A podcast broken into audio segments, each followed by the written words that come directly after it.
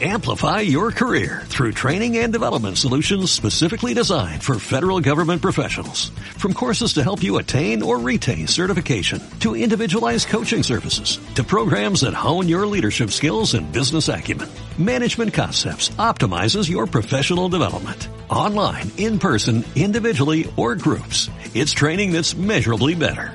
Learn more at managementconcepts.com. That's managementconcepts.com.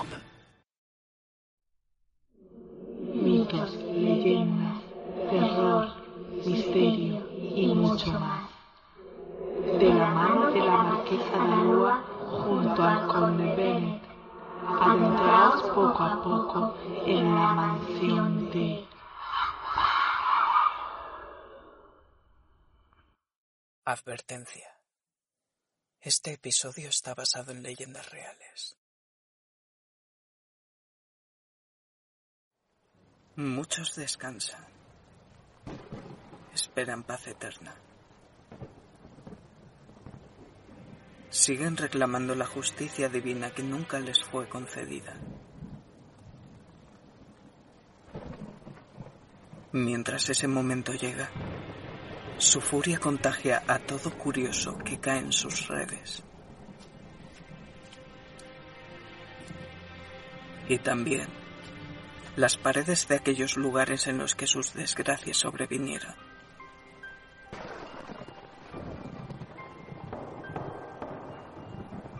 Dolor, rabia, ira, desamor. Traducido en silencio y misterio.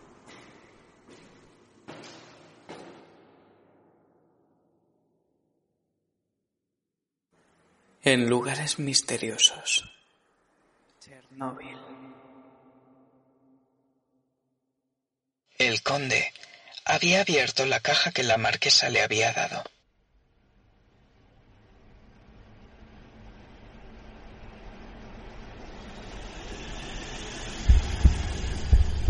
Conde, ¿por qué está empezando a brillar la caja? Marquesa. ¡Rápido! ¡Aléjese de ahí!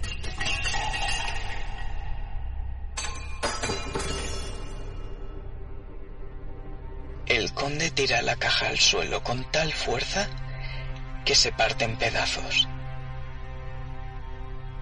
Marcus, ¿qué es lo que acabo de ver? Es la primera vez que veo una caja brillar de esa manera tan intensa. ¿Y, y, y tu nariz? ¿Está sangrando? No se preocupe, Marquesa. Estoy bien. Quédese aquí donde está. Voy a acercarme a ella. Cuando se acerca a la cajita, ve grabado en el metal de la tapa un mensaje y dentro un objeto roto en dos partes. El miedo en los ojos del hombre. Una enfermedad se extendió por todas partes. Los cuerpos se disolvían por una extraña fuerza. Unos tenían esperanzas por sobrevivir, otros simplemente querían morir para dejar de sufrir. Aquellos que vivieron la tragedia hoy se lamentan por la ambición que los condujo a su suicidio. Hoy día, aquel lugar está apoderado por fuerzas oscuras, sin protección, sin pócimas. Solo serás un cadáver más. Ármate de coraje. Descubre la verdad de nuestra historia. Adéntrate en Pripyat. El bosque rojo te espera. ¿Pripyat? Me suena a un lugar con una macabra historia, conde. No se equivoca, Marquesa. Así es. Estoy muy preocupado. Por precaución, úntese con el yodo en el cuello y la cara. Yo voy a hacer lo mismo. Ambos se aplican la sustancia y Marcus aprovecha para verter una generosa cantidad sobre la caja. Esta deja de brillar al contacto con la misma. ¿Por qué con yodo? Porque posiblemente, por el brillo que tenía esta caja y por haber leído en el mensaje que había que adentrarse en Pripyat, me temo que el objeto que había en su interior podía estar contaminado con energía radiactiva. El yodo la bloquea. Es algo que podemos tener por casa para simplemente curar una herida. De ahí que haya dejado de brillar cuando ha entrado en contacto con los fragmentos. ¿Qué tiene que ver la radiación con Pripyat? En aquel lugar se produjo uno de los accidentes medioambientales más importantes de la historia. Este desastre, que fue causado por la explosión de un reactor nuclear aquel 26 de abril de 1986, ha provocado la muerte directa de aquellos enviados a sofocar el incendio. Agonizaron entre gritos, heridas en la piel por las quemaduras producidas por el plutonio. Sus órganos internos se disolvían. La población estuvo muy expuesta también. A los días desalojaron la ciudad. Pero los efectos de dicho contacto ya empezaron a notarse desde el día del accidente. Aquel lugar quedó sembrado por la muerte y a día de hoy continúa inhóspito, salvo por los habitantes que quedaron y tuvieron que adaptarse a aquellas condiciones. Animales, plantas, No sé realmente con qué nos vamos a encontrar allí, Marquesa. Pero de lo que sí que estoy seguro es que va a ser una carrera para mantenernos con vida mientras descubrimos qué significa este objeto. Marcus recoge los fragmentos del suelo y los examina. Estaban muy oxidados. Tenían forma de media luna unas inscripciones en griego antiguo rodeaban el anillo interior, y en el centro había lo que parecía ser un cuerno.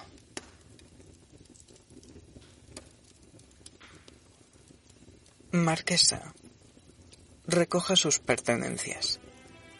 Se viene conmigo de viaje. Tengo que hablar con mi camarada Ivanov para que nos ceda material. Nos vamos a adentrar en el corazón del infierno. Conforme vayamos atravesando el lugar, le iré explicando lo que iremos encontrando. Espero que salgamos vivos de esta condena. Cuénteme mientras vamos de camino al coche.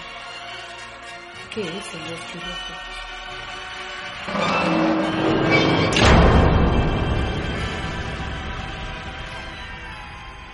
Un cementerio radiactivo. Vamos, el tiempo apremia.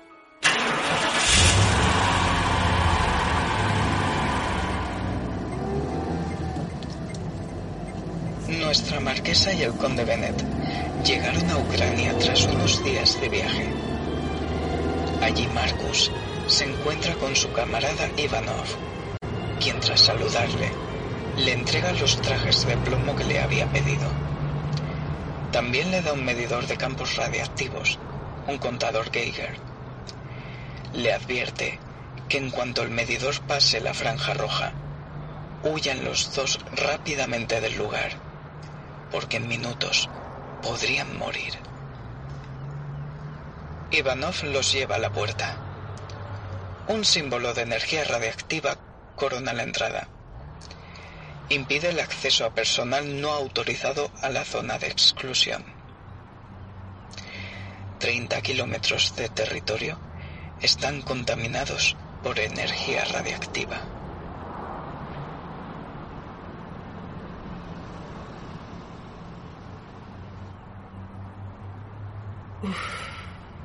Este lugar me produce escalofríos. Conforme vamos avanzando por la carretera, está dando la extraña sensación de que esto en otros tiempos tuvo vida. ¿Quiénes vivieron aquí en Pripyat? Esta ciudad disfrutó de gloria en sus tiempos pasados. Antes de construirse la central nuclear, se preparó un barrio a tres kilómetros para albergar tanto a los trabajadores como a las familias. Tras este desastre, la población fue evacuada, dejando este barrio en un estado de abandono. A muchos de ellos les persiguió la maldición de la muerte. Tanto malformaciones como el mismo cáncer acabaron con la vida de gran parte de la población. La zona del este y el norte de Europa también quedó afectada por los efectos de la radiación. ¿Cómo es posible que un desastre de tal magnitud sucediera? Porque los hombres pecan de arrogancia y de creer controlar las fuerzas de la naturaleza. Un error en una prueba en la central llevó a un descontrol en el funcionamiento normal de la misma. La energía del núcleo se disparó. No hubo forma de detener las reacciones en cadena que se produjeron en su interior, terminando con una explosión en el reactor 4 que disipó todo el contenido por el aire.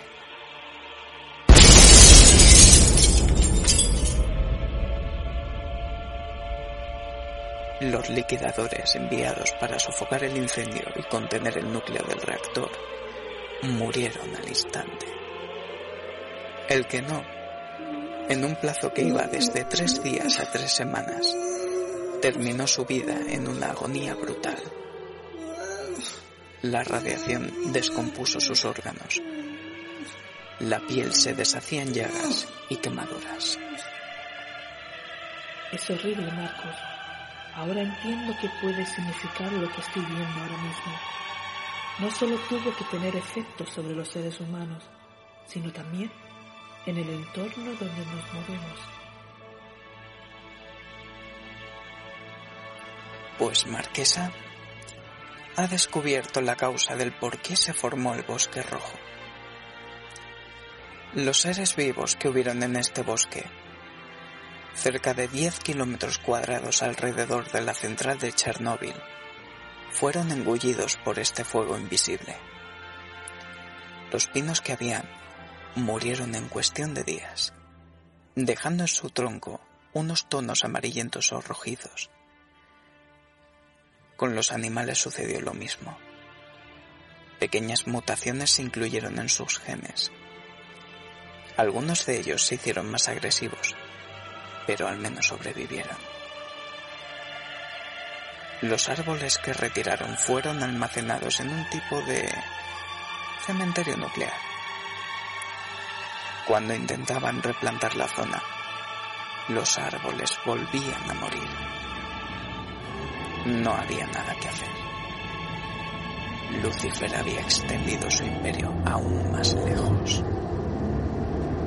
El conde toma un desvío antes de llegar a Pripyat.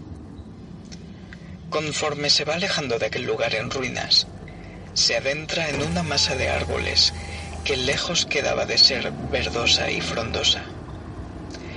El color naranja empezó a dominar en los troncos de los árboles, muchos de ellos agrietados y agujereados por la presencia de elementos radiactivos en su corteza. Antes de avanzar más, se detiene al lado de la carretera y obliga a la marquesa a colocarse el traje de plomo y llevar en el bolsillo unas tabletas de yodo. ¿De verdad, Marcus? ¿Cree que me puedo poner yo este traje? Pesa mucho. Me va a costar muchísimo caminar con él por este lugar.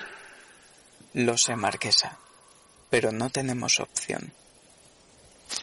Ante la posibilidad de un error que nos pueda llevar a la muerte, No pienso arriesgar nuestras vidas innecesariamente. A partir de aquí, el trayecto lo haremos caminando.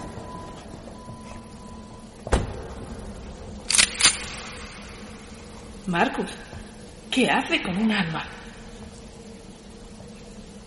En este paraíso de la muerte no es para nada recomendable cruzarse con estas quimeras sin la mínima posibilidad de defenderse. Su reacción ante nuestra presencia podría ser imprevisible. Adentran en el bosque rojo. La marquesa siente con poca aprobación, pero decide hacerle caso a Marcus. El conde enciende el contador Geiger y un ligero pitido va acompañándoles mientras van abriéndose paso entre la maleza. La radiación residual que les rodea no será tan grave si se dan prisa y no se acercan a algún objeto que haga disparar el sensor de radiación.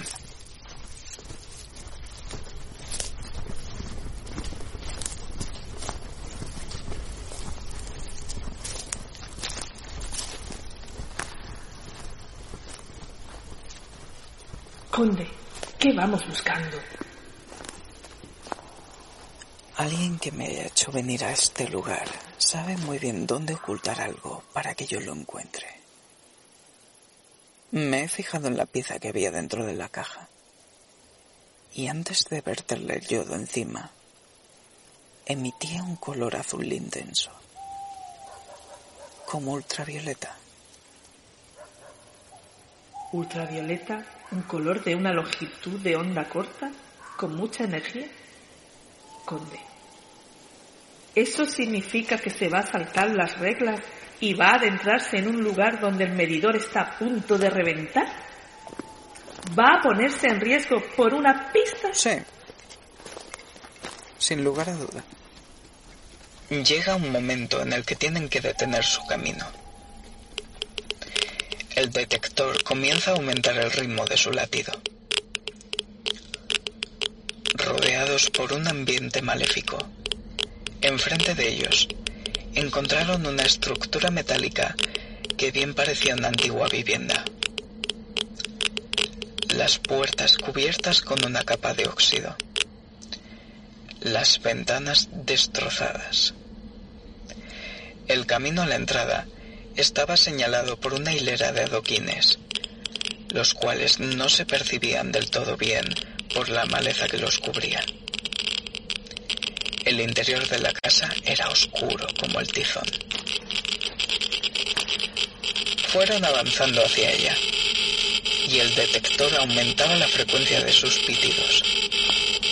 Se dieron cuenta de que el interior de la casa salía un pequeño foco azul dibujando un toro en la pared del fondo. Tengo que entrar, Marquesa. Espérese aquí. Tome las llaves.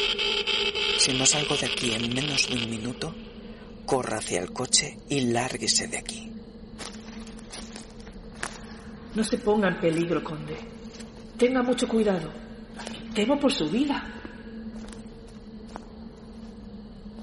Marcus accede al interior de la vivienda. Dispone de poco tiempo para salir intacto de aquel lugar. La marquesa permanece fuera a la espera, preocupándose cada vez más cada segundo que pasa sin verlo salir por la puerta. Cuando pasan unos segundos más, se hace un silencio sordo. En ese silencio se escucha en la lejanía unos sonidos amenazantes de un depredador.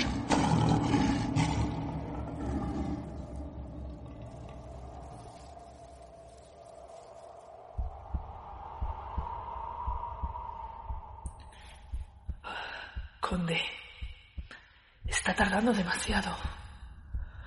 Salga ya de una vez.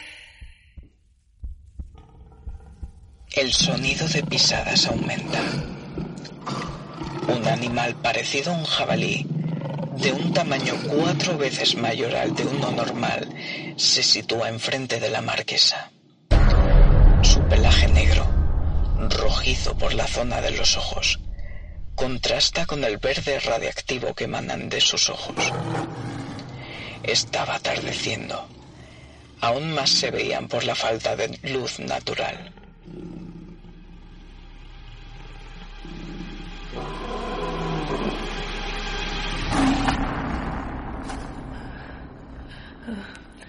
¿Qué, qué, qué, qué es eso? Marquesa, corra.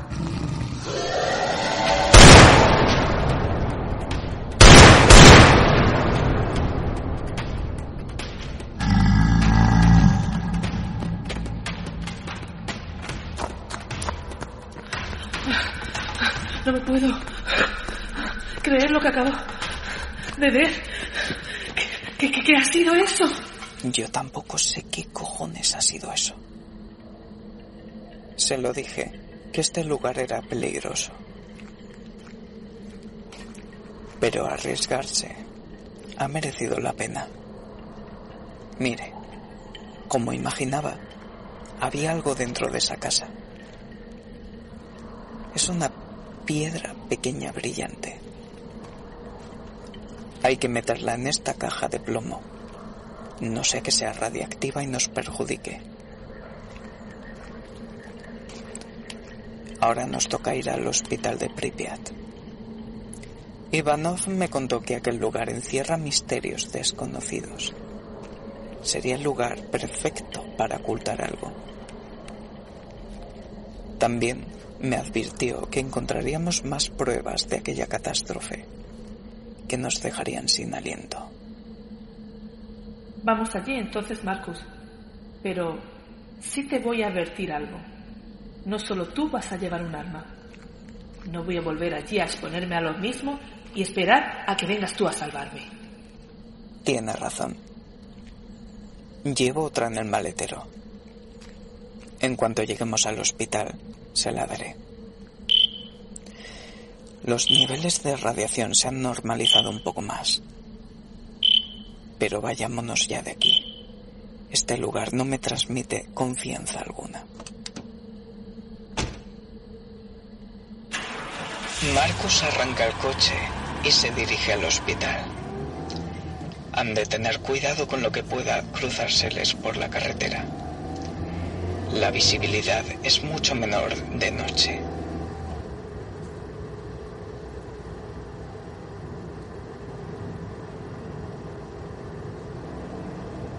Tras 20 minutos de camino, llegan al hospital. De noche, la atmósfera de ese pueblo abandonado inspira una sensación de terror muy intensa. La sensación de estar vigilados por algo sobrenatural es constante. Como si nuestros protagonistas tuvieran que vigilar en todo momento sus espaldas. Las carreteras moteadas por vegetación. La última posición de los columpios del parque hacía una reverencia a los niños que los usaron antes de huir de aquel lugar. Enfrente, una fachada simétrica, casi geométrica. Los invita a pasar.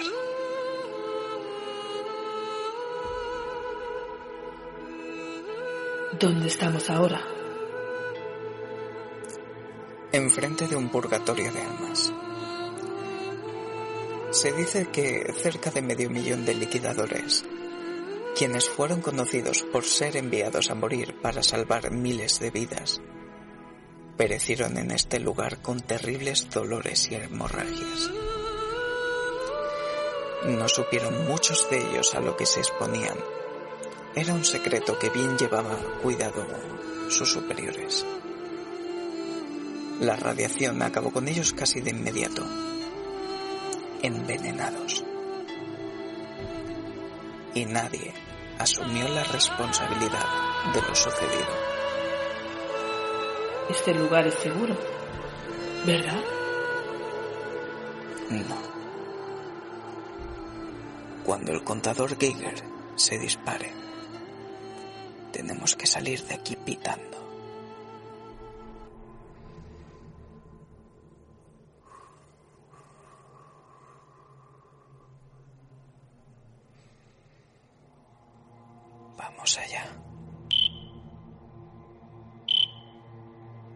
Ambos se volvieron a colocar el traje y subieron las escaleras tímidamente, expectantes, al acecho de cualquier estímulo, tanto del medidor como de su alrededor.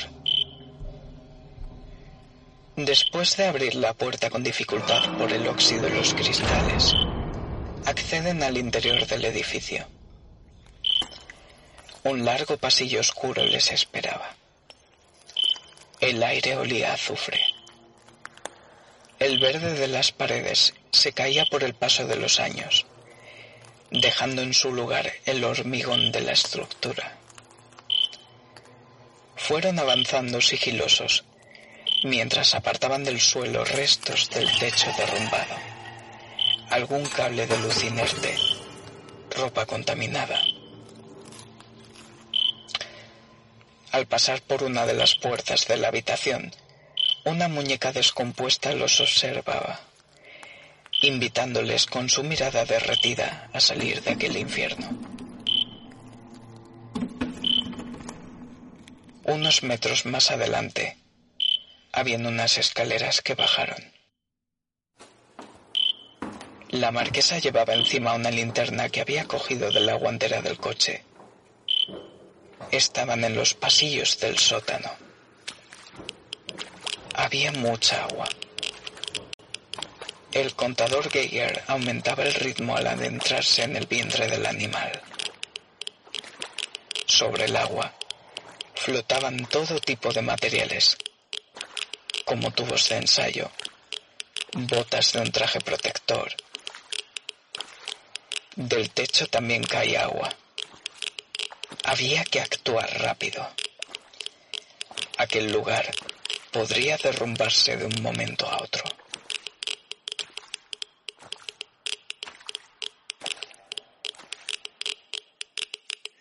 Marquesa, creo que nos hemos perdido. Aquí no hay nada. Espérate un momento, conde. El objeto que tienes entre tus manos tiene energía. Puede que esté cometiendo un grave error si va huyendo de ella por miedo a morir. Igual, este aparatito que tiene entre sus manos nos indique dónde tenemos que ir. Sigamos adelante. Es una orden. Mi instinto me dice que vamos en la dirección adecuada. Le haré caso. Por confianza ciega a usted. El sensor comenzó a aumentar la velocidad de sus pulsaciones. Avanzaban por el estrecho pasillo, esquivando objetos. De repente, un cadáver cayó desde un armario hacia sus pies. Al correr y tropezarse varias veces, llegaron a una puerta. Estaba cerrada. Pero bajo ella salía un resplandor que delineaba perfectamente su silueta. El contador daba el máximo de su señal. Tenían que actuar rápido. De una patada, la marquesa derribó la oxidada puerta y entraron dentro de un almacén.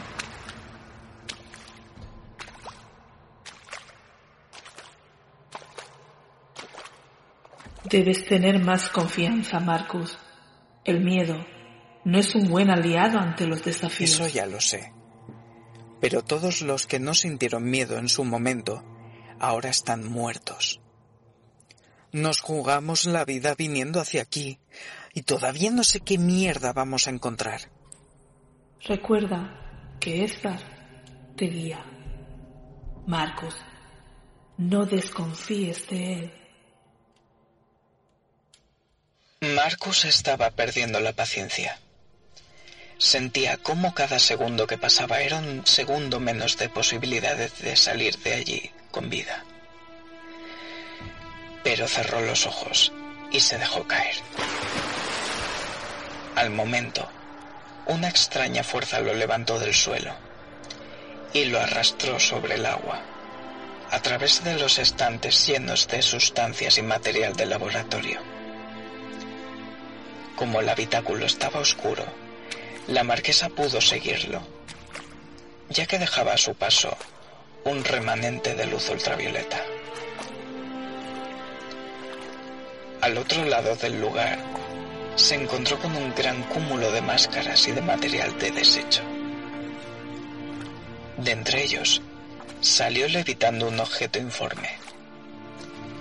Iluminaba un plano a mano derecha, con un extraño dibujo. La marquesa lo arrancó de la pared. Marcus agarró el fragmento que había encontrado dentro de la cajita y lo sostuvo entre sus manos. Ambos vieron cómo los dos fragmentos se ensamblaron. El desconcierto inundó sus miradas.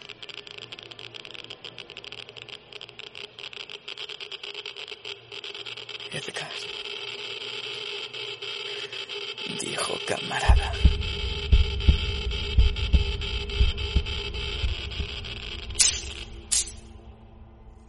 Marquesa, me temo que tenemos un problema muy grande. Si no salimos de aquí ya, vamos a morir. Los niveles de radiación están muy por encima de los permitidos. Tratemos de volver por donde hemos salido. Está empezando a temblar todo.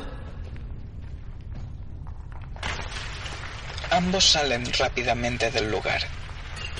Misteriosamente, la misma luz ultravioleta que guió al conde hacia el objeto fue la que les ayudó a escapar de aquel lugar. Igual que sucedió en la mansión Winchester. Una vez salieron de allí, ambos se giraron y vieron que el hospital permanecía intacto, igual que antes de entrar en él. Conde, qué cosas más extrañas te suceden. Abramos el plano que he cogido antes. Veamos qué puede mostrarnos. Parece un dibujo de una fachada. El pórtico principal tiene unos dibujos de unas sirenas y hay un toro sellando la entrada. Tiene dos semicírculos que rodean la cabeza. Parece que el fragmento que tienes es como este. Sí, eso parece. Mm, me parece que sé con quién podemos hablar de este asunto. Conocerá al señor Andersen, ¿cierto? ¿El famoso escritor Hans Christian Andersen? Sí, ese mismo.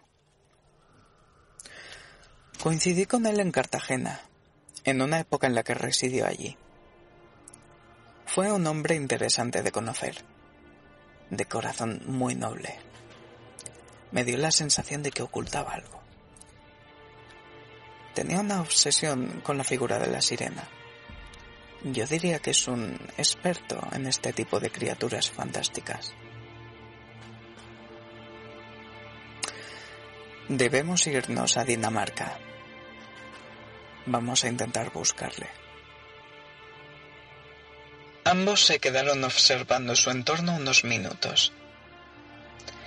El sentimiento de desolación que sintieron fue muy profundo al ver la muerte en cada esquina de aquellos edificios, aquellos parques, aquellas calles vacías, aquellos seres afectados por la radiación. Se lamentaron al ver que las civilizaciones estaban condenadas a repetir la misma historia. El ego del ser humano y el manejo descontrolado de las fuerzas de la naturaleza seguirán sembrando la destrucción allá donde éste llegue. Y vidas inocentes seguirán pagando la inconsciencia del hombre.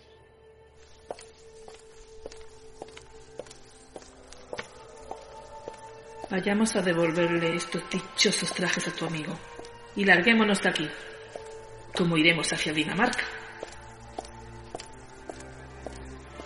Siento no poder ofrecerle un transporte acorde a su clase, pero iremos en coche. En unos días llegaremos. Haremos una parada en Praga y continuaremos nuestro viaje hacia la isla de Fionia. Vayamos, entonces. No sé si quisiera volver a un lugar como este. Me ha dejado una sensación muy, muy desagradable. Sí, vámonos de aquí. Si no me equivoco, en aquella esquina tiene que estar Ivanov. ¿Qué ocurre, Marcus? Ivanov está muerto. Junto a la puerta.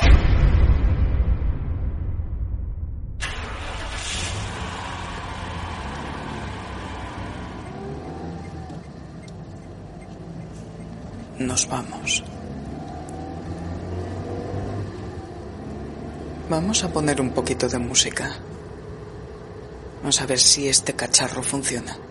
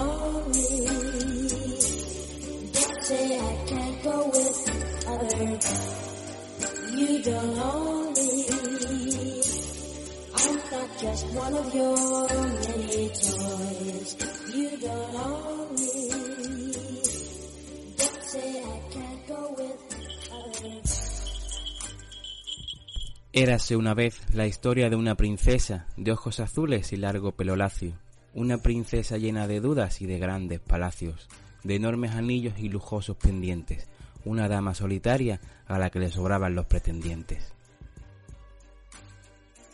Un payaso moraba en la puerta de su castillo, con una nariz roja y los ojos llenos de brillo, con la cara pintada y una sonrisa permanente. Ella lo ignora mientras grita, Que pase el siguiente. preguntándose cómo reclamar su atención, a pesar de tener ya roto el corazón. Cómo hacerla entender que por ella se vuelve loco sin haber perdido la razón. A la princesa le llegó su pretendiente, navegando en un barco en un mar que hierve, un pirata rudo y fuerte, guapo, por suerte, todo un hombre por dentro y por fuera, ciego de un ojo y con la muerte en su bandera. Un mentiroso que solo mira el cuanto, porque aquí cualquier ladrón es famoso por su encanto, en un mundo donde cualquier hijo de puta puede parecer un santo, un pirata con piel de rata, un roedor de traje y corbata, podrido de poder y de dinero, un alquimista transformado en un banquero, tan débil, tan vago, tan valiente cuando se toma dos tragos, alguien que hace que ella viva para acobardarse, mientras promete islas desiertas y playas en las que bañarse. Y el payaso sigue mirándola, vigilando con sigilo, mientras sigue esperando a las puertas del castillo, mientras piensa que un futuro al lado de ella sería hermoso y sencillo, si él solo quiere verla reír, hacer de su día a día un circo y por fin verla feliz, empezar con ella una nueva vida y echar juntos a correr, hacerla comprender, entre risa y llanto, que lo mejor es dar el paso y no dejar la vida pasar, que todos los días son buenos para volver a empezar. No te miento, que la revolución del amor es la que mueve al mundo entero, lleno de pretendientes luchando como guerreros, solos o en compañía, en castillos o en abadías, en la tristeza o en la alegría, en las tardes calurosas y en las noches frías. Este payaso no se rinde todavía, no parará hasta que le quieras algún día. Tan rudo protector de su cautiva, una pareja, dos personas y una sola perspectiva, con formas tan atentas a la par que violentas. En esta guerra de sentimientos que matan, que duelen, que dañan y que engañan, la princesa se volvió loca, tan tonta, esperando cualquier decisión de su boca, esperando un jamás y equivocándose cien mil veces más. Él siempre fue el pirata rudo y ella una damisela en apuros, teniendo que dar las gracias cada vez que él la abraza, en sus manos veneno su fuerte carcelero, quien imponía sus razones primero. Con sus órdenes a través de los años, ella se acostumbró a maquillarse a escondidas las heridas en el baño, sintiendo que su vida se apaga como una colilla, por no poder morir de pie y vivir de rodillas convirtiéndose en una bella durmiente sin poder dormir, otra princesa con mal por venir, otra protagonista de un cuento que lucha por sobrevivir. Pero un día, el payaso de su interior sacó la fiera, los colores de su maquillaje fueron pinturas de guerra, cambió una pistola de verdad por la suya de broma, cambió un cuchillo por su martillo de goma, su sonrisa se transformó en un rostro malvado, fruto de todos los tartazos que la vida le había dado. Algunos se preguntaban, ¿su bondad y su indulgencia dónde se han quedado? Otros suponen que en el mismo sitio en el que la paciencia había esperado. Y de nada sirvieron los cofres de oro, ni ser rico ni ser devoto, si la muerte te llama y los demonios le hacen los coros, si es mi boca la que habla, la misma que se repitió mil veces que te haría pasar por la tabla, que mi traje de lunares con sangre de pirata se está manchando, mientras que tú los lunares a ella a golpes se los estabas borrando. Porque debe uno andar perdonando. ¿Cómo entender quién es el verdadero rival? Me pregunto a veces cómo definas la línea que separa el bien y el mal. Mientras la princesa se ahogaba de dolor, cuando resonaban en sus oídos. Ahora podremos estar juntos, mi amor. Pero mi ilusión pronto se desvanecería. No entendía que pudiera seguir queriéndole todavía, a pesar de su maldad. ¿Pero qué haces, animal? Nunca te he querido y no te voy a querer nunca más. No me creo que tu felicidad pueda ser de verdad. Siempre con esa sonrisa pintada como una segunda piel. Por mucho que quieras, tú nunca tendrás la valentía que tenía él. Y ahí fue cuando recordé que alguien me enseñó en la vida, en algún momento, que el mejor instante para ser valiente es cuando ya te dan por muerto. Así que si quieres que sea valiente, aún lo puedo ser. Valiente para asumir que, si tanto le quieres, debes reunirte con él.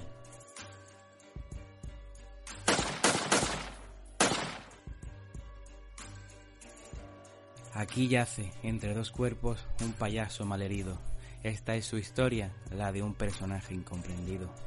Aquel que se enamoró de forma ridícula en este trío amoroso sin saber quién era el malo de la película.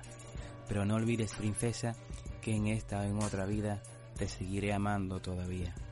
Acuérdate que solo soy un payaso que espera que le quieras algún día.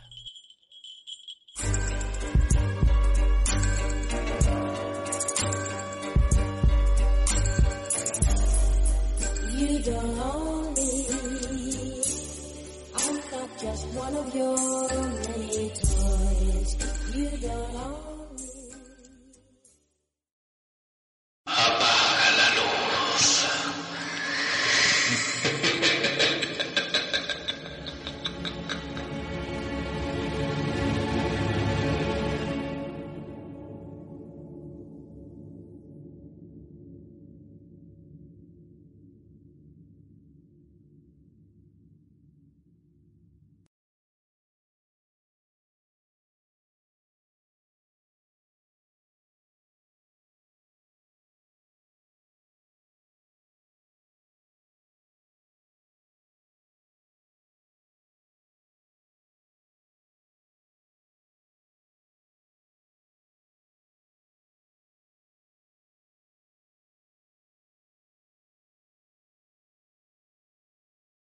Amplify your career through training and development solutions specifically designed for federal government professionals. From courses to help you attain or retain certification, to individualized coaching services, to programs that hone your leadership skills and business acumen, Management Concepts optimizes your professional development. Online, in person, individually, or groups, it's training that's measurably better.